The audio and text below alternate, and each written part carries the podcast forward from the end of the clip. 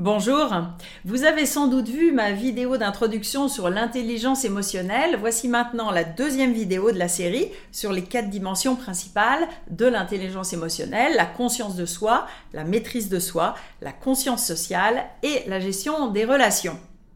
La deuxième composante de l'intelligence émotionnelle, c'est la maîtrise de soi. Une fois que j'ai compris comment je fonctionne, ça c'est la première composante, la conscience de soi, comment vais-je pouvoir maîtriser mes réactions émotionnelles et mes impulsions pour m'adapter à l'évolution de la situation, évaluer des options, saisir des opportunités et faire des choix efficaces, même sous stress, même dans le feu de l'action. Quand je pense à maîtrise de soi, je vois l'image du moine zen, impassible, et je me dis c'est facile, dans son ermitage, il n'a pas de chef, pas de collègue, pas de voisin, pas d'enfant. Mais comment faire pour garder ce calme intérieur dans la vraie vie? L'objectif de développer la maîtrise de soi n'est pas de nous couper du monde, et encore moins de nos émotions, mais d'être capable de réguler nos émotions, de garder notre sort froid et le cœur chaud pour rester pilote de nos réactions émotionnelles, même sous stress, et donc d'utiliser nos émotions à bon escient. Dans la vidéo précédente sur la conscience de soi, nous avons vu l'utilité d'être attentif à soi-même pour repérer, identifier et prendre conscience de nos émotions, de se comprendre soi-même, connaître ses besoins et ses scénarios émotionnels typiques pour anticiper les situations délicates et sortir du pilote automatique. Regardons maintenant plus précisément comment développer la maîtrise de soi, notamment sous stress et quand la pression augmente. La première étape reste la même, respirer profondément pour faire une pause, pour irriguer notre cerveau, pour détendre notre plexus solaire là au milieu de la poitrine et qui est notre caisse de résonance émotionnelle. L'objectif est de casser la réaction automatique. Et ce n'est pas facile tellement nous sommes dans le monde des interactions, des, des réactions, texte, chat, messagerie instantanée, on passe notre temps à répondre du tac au tac. Souvenez-vous de la dernière fois où vous avez fait envoi pour le regretter dans l'instant. Oubli du bonjour, réponse trop succincte, ou bien je n'ai pas vu qu'il y avait un autre message qui suivait et qui changeait la donne, ou même envoi une mauvaise personne avec des conséquences désastreuses. Donc, pause. Quand je repère un de mes scénarios favoris de pétage de plomb, quand l'émotion déboule, je respire, je prends de la distance par rapport à la situation pour arrêter la réaction automatique. Oh, c'est pas facile, car nous sommes littéralement drogués à la dopamine libérée à chaque réponse à une stimulation. Mais une respiration profonde pendant quelques secondes suffit. Avec mes clients, nous utilisons notamment des ancrages physiques de calme pour aider à activer rapidement le bouton pause et mieux respirer. Cela peut se faire en coaching PNL ou en hypnose et c'est une grande aide. La pause peut aussi durer longtemps et même toute la nuit qui porte conseil. C'est ce que je conseille à mes clients quand ils ont un gros enjeu avec par exemple un courriel important à envoyer. Préparez le courriel mais ne pas l'envoyer. C'est à cela que sert la boîte brouillon de votre messagerie. Et quand j'ai découvert cela, ça a été une révélation parce qu'avant je ne comprenais pas vraiment cette boîte brouillon. En fait, c'est la boîte La nuit porte conseil. Malheureusement, on ne peut pas changer son nom, en tout cas pas sur mon logiciel. Alors, je sais que c'est frustrant, vous avez préparé votre réponse ou votre document. L'envoyer, c'est la récompense. Je raye cela de ma liste de tâches et je pars du boulot l'esprit léger. Eh bien non, vous résistez, pas d'envoi, frustration, mais évidemment, pas besoin d'y penser toute la soirée. Juste relire le lendemain matin et optimiser. Une formulation plus synthétique et facile à comprendre souligner les points cruciaux, une formule de politesse à rajouter.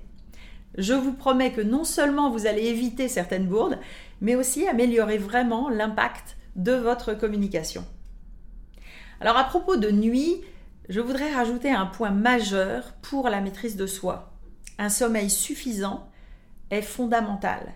Et la baisse de la durée moyenne de sommeil dans la population occidentale peut expliquer en partie nos conflits relationnels. Donc c'est une question à vous poser. Dormez-vous suffisamment? Et sinon, comment changer certaines routines de vie pour compenser, par exemple faire des micro-siestes ou des pauses euh, respiration pendant votre journée? Donc, première étape, je fais une pause pour éviter de réagir à brûle pour point et je recharge mes batteries de self-control la nuit. Deuxième étape, la régulation de l'émotion. La régulation des émotions, c'est notre capacité à agir sur nos propres émotions. Ça concerne surtout les émotions désagréables, colère, peur, culpabilité, mais ça peut concerner aussi des émotions agréables, comme un fou rire dans une situation qui ne s'y prête pas.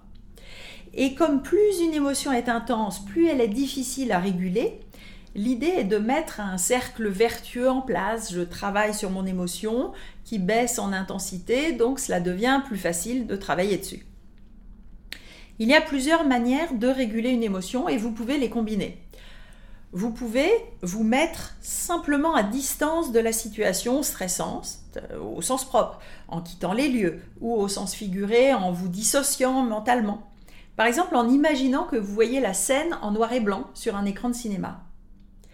Ou essayez de détourner votre attention, notamment par rapport à notre discours intérieur qui tourne en boucle et amplifie notre énervement ou notre anxiété. Donc en gros, se changer les idées, regarder une vidéo amusante, aller faire un tour. C'est une stratégie court terme pour faire baisser la pression, mais il faudra quand même s'occuper ensuite de ce qui se passe. Calmer la réponse émotionnelle physiologique, les symptômes dans le corps comme le souffle court, le rythme cardiaque, la bouffée de chaleur, ou au contraire les, sueurs froides, notamment par la respiration. On croit que c'est l'esprit qui contrôle le corps, mais il a été démontré qu'agir sur le corps est un moyen très efficace d'agir sur notre esprit. Recadrer la situation, c'est-à-dire la relire, la réévaluer ou la réinterpréter. Finalement, quels sont les faits? Est-ce si grave que cela? Et si c'était dans une bonne intention de la part de la personne en question? Et si vous le pouvez, trouvez une bonne âme pour vous écouter calmement et vous aider à ralentir le rythme en allant faire un tour ensemble par exemple. Ventiler fait du bien sauf évidemment si l'autre met de l'huile sur le feu ou que vous rentrez dans l'auto-justification ou la victimisation sans vouloir vraiment vous attaquer au problème.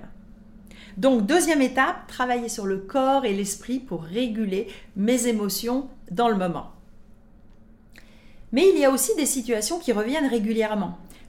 Le stress embarque et les émotions s'accumulent, si bien que le terrain est miné par avance. Alors comment faire pour travailler sur la régulation de nos émotions de manière plus structurelle? Par exemple, vous êtes colérique. Vous avez identifié vos déclencheurs typiques, vos besoins sous-jacents, et pourtant, vous n'arrivez pas vraiment à vous maîtriser dans le feu de l'action. Là, cela demande un travail sur soi plus profond il y a, à mon avis, deux dimensions intéressantes à travailler. Tout d'abord, gérer la cocotte minute quand elle est en pression permanente. Dans la vidéo sur la conscience de soi, je parlais notamment des timbres psychologiques, comment une émotion, en général négative, qui n'est pas gérée, reste coincée et cela s'accumule jusqu'à l'explosion. Comment pouvez-vous exprimer vos émotions et sentiments au fur et à mesure pour libérer la pression de la cocotte minute et éviter ensuite qu'une simple goutte fasse déborder le vase? Il y a les défouloirs, par exemple le sport, je pars courir, je tape dans un sac de sable. Euh, en gros, c'est la soupape de la cocotte minute. C'est excellent à court terme, surtout si cela vous évite de frapper la personne en face de vous. Il y a le calme ou l'introspection, la méditation, le yoga. C'est une magnifique hygiène de vie, mais cela demande de la pratique. On ne s'improvise pas maître zen au milieu d'une dispute. Mais oui, absolument, mettez-vous à la méditation, au yoga, à l'auto-hypnose si ce n'est pas déjà fait, et peut-être que la cocotte minute va même disparaître un jour. En plus de ces deux stratégies, je vous propose juste de ne pas serrer le couvercle de la cocotte, c'est-à-dire d'exprimer vos émotions et sentiments au fur et à mesure, exprimer vos besoins derrière, passer à l'action. Donc exprimer une demande pour éviter que la situation désagréable ne se reproduise. Ce sont les règles de base de la communication non violente ou CNV. Le nom fait parfois un peu sourire, mais je vous assure que cela peut changer votre vie. Regardez dans votre région, je suis sûre qu'il y a des ateliers d'initiation à la CNV. Essayez pour voir. Ensuite, gardez le cap sur le long terme. En conservant l'image de la cocotte minute, et cela se combine bien sûr avec les outils précédents, et si vous baissiez le feu sous la cocotte Comment mieux gérer son stress et être clair sur ses priorités, car tout n'est pas important, tout n'est pas urgent. Il s'agit de relativiser ce qui nous arrive au quotidien.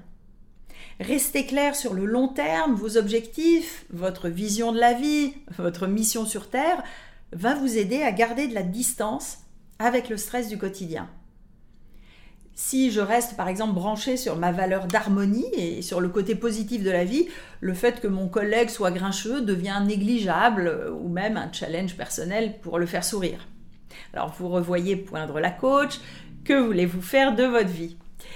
Sortir la tête de la roue de hamster et, regarder devant soi permet de voir moins de contraintes et plus d'opportunités.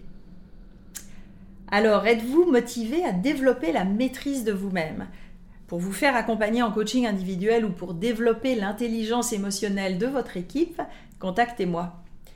Une fois que vous vous connaissez bien, que vous régulez vos émotions même désagréables, l'étape suivante, c'est de développer la compréhension des autres afin d'améliorer nos relations. C'est ce qu'on appelle dans l'intelligence émotionnelle la conscience sociale et c'est le sujet de la vidéo suivante.